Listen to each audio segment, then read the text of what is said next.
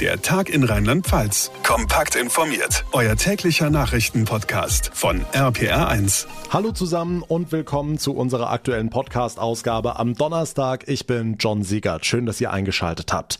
Mehr Rechte für Geimpfte. In dieser Woche das Dauerthema. Heute hat der Bundestag schon mal grünes Licht für die entsprechende Verordnung gegeben. Jetzt muss nur noch der Bundesrat abnicken. Wir fassen euch heute nochmal ausführlich zusammen, was vielleicht schon ab Samstag für wen wo gelten könnte, warum auch nicht geimpfte durch diese Planungen Vorteile hätten und warum die Einschränkungen sowieso bald für alle wegfallen könnten.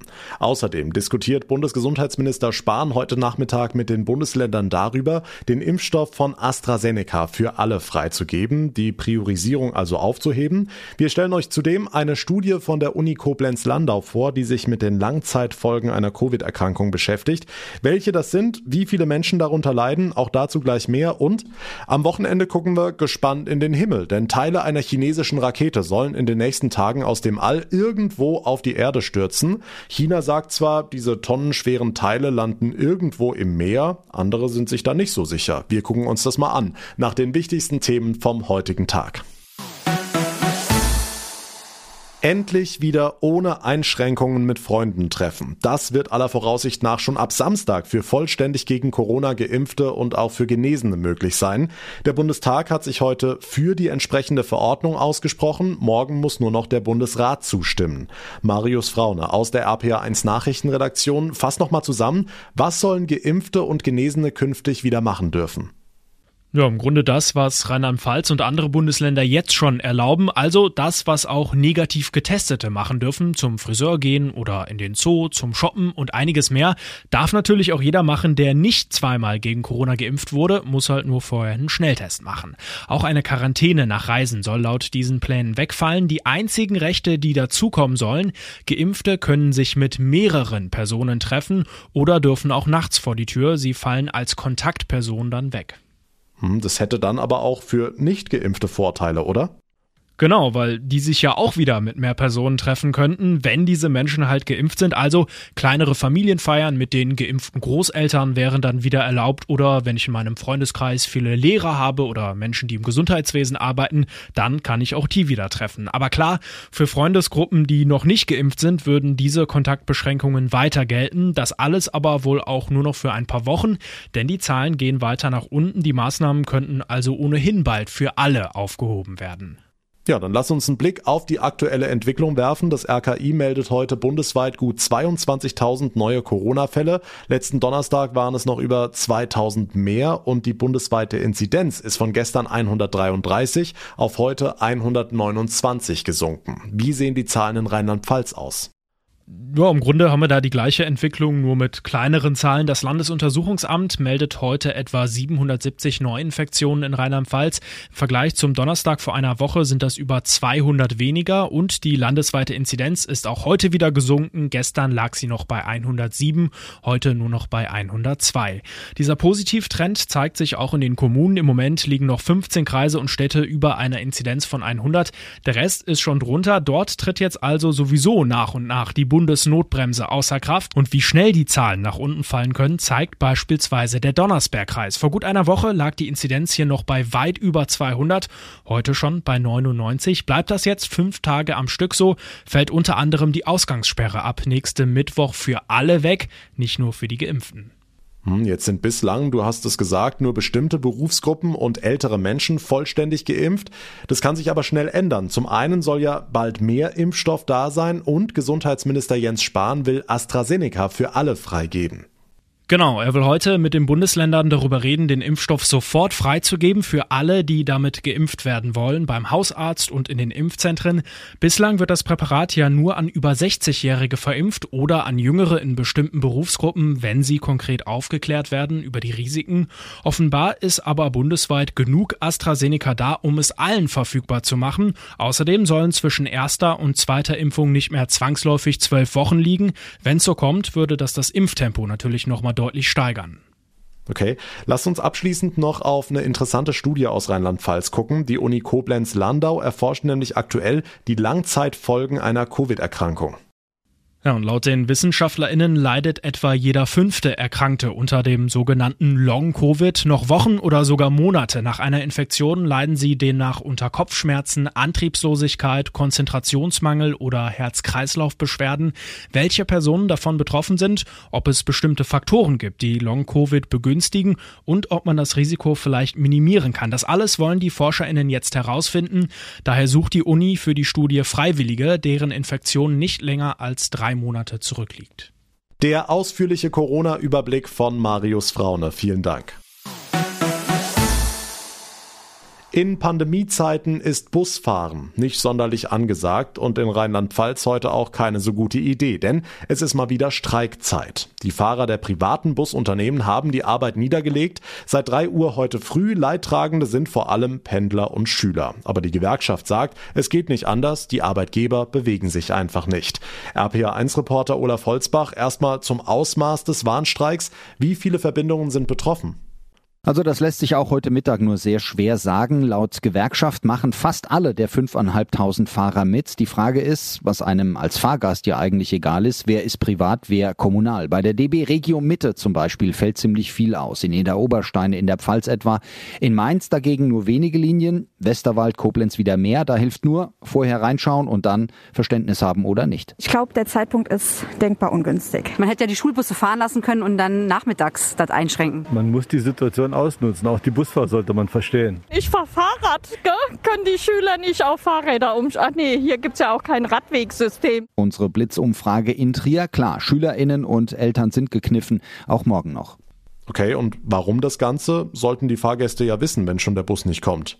Ja, da geht es vor allem um die Wartezeiten der Fahrer, wenn sie irgendwo stehen und es laut Fahrplan erst in einer Stunde oder so weitergeht. Thomas Rockel sitzt bei der Stadtbus Bad Kreuznach am Steuer, zugleich ist er Betriebsratschef. Das ist keine Freizeit. Ich darf dann ja nicht grillen, darf dann auch kein Bierchen trinken.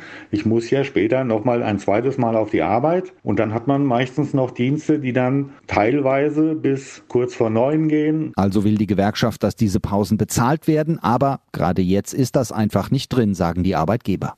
Die Infos von Olaf Holzbach. Vielen Dank. Und damit zu weiteren wichtigen Meldungen vom Tag mit Felix Christmann aus der RPA1 Nachrichtenredaktion. Einen schönen Feierabend. Der Koalitionsvertrag für das neue Ampelbündnis in Rheinland-Pfalz soll heute Abend in trockene Tücher gebracht werden. SPD, Grüne und FDP stimmen jeweils auf Parteitagen über den 180 Seiten starken Entwurf ab. Das Ja gilt als Formsache.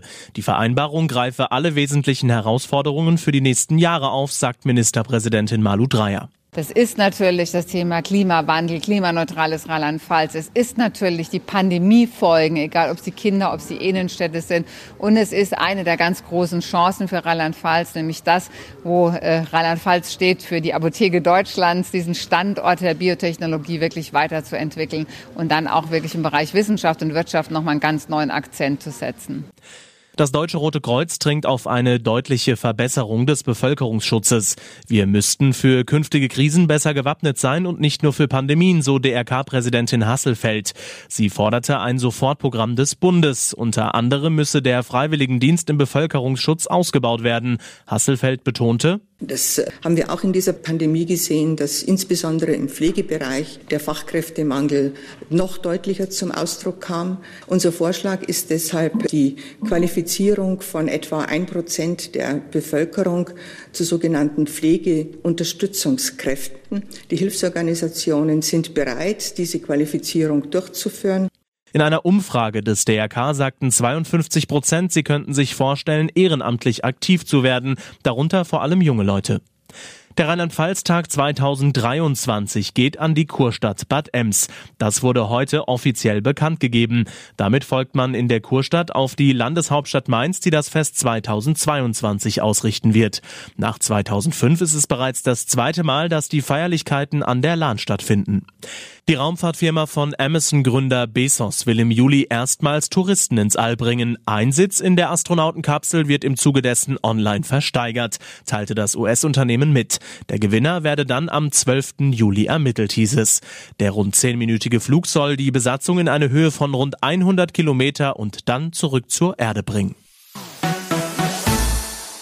Und wir bleiben im Weltall mit einer Nachricht, die ein bisschen besorgniserregend klingt. Teile einer chinesischen Rakete sollen am Wochenende auf die Erde stürzen und zwar angeblich unkontrolliert. Und hier geht's nicht um ein paar kleine Schrauben, sondern um insgesamt mehrere Tonnen. Die große Frage ist, wo genau kommen die Trümmer runter? Jan Felix Kraus aus der RPA1 Nachrichtenredaktion. Westliche Experten sind durchaus alarmiert. Genau, denn diese Trümmerteile könnten ordentlich Schaden anrichten, vergleichbar mit einem kleinen Flugzeugabsturz, so schätzt US-Astrophysiker Jonathan McDowell die Lage ein. Das Problem sei die spezielle Konstruktion dieser chinesischen Trägerrakete, die einfach durch die Anziehungskraft an einem willkürlichen Ort in die Erdatmosphäre eintritt. Ein bisschen was lässt sich aber doch voraussagen. Wir in Rheinland-Pfalz müssen uns wohl keine Sorgen machen. Deutschland liegt nach Einschätzungen der ESA nicht in der Gefahrenzone, wohl aber Teile von Spanien, Italien oder Griechenland. Hm, auf der anderen Seite, China ist sauer und sagt, stimmt gar nicht, das Risiko sei wirklich minimal. Ja, die chinesischen Experten behaupten, die Bruchstücke werden sehr wahrscheinlich in internationale Gewässer fallen und der Rest der Welt müsse sich keine Sorgen machen.